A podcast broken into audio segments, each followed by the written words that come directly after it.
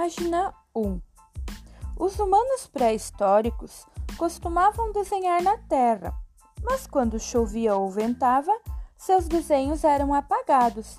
Depois descobriram que podiam desenhar nas paredes das cavernas.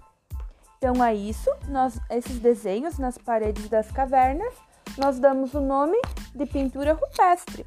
E nós já vimos, né, em algumas das nossas aulas sobre elas.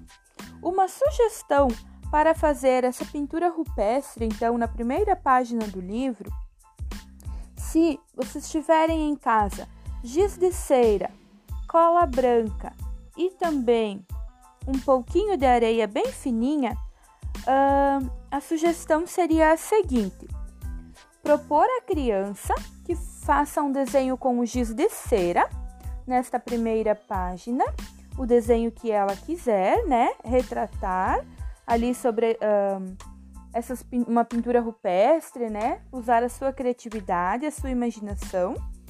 Depois que ela fez esse desenho com giz de cera, pegar um pincel e uma cola branca e espalhar por cima desse desenho, né? A cola branca por toda a página.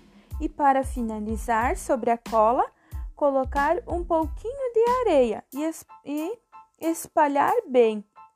Depois que a cola secar, ela tira o excesso da areia e assim vai ficar um, vai revelar o seu desenho, né? Vai ficar um desenho bem diferente, com uma textura. Então essa seria uma sugestão. Mas se não tiver areia, cola e giz de cera, pode ser com o material que a criança tem em casa, tá bom? Boa atividade!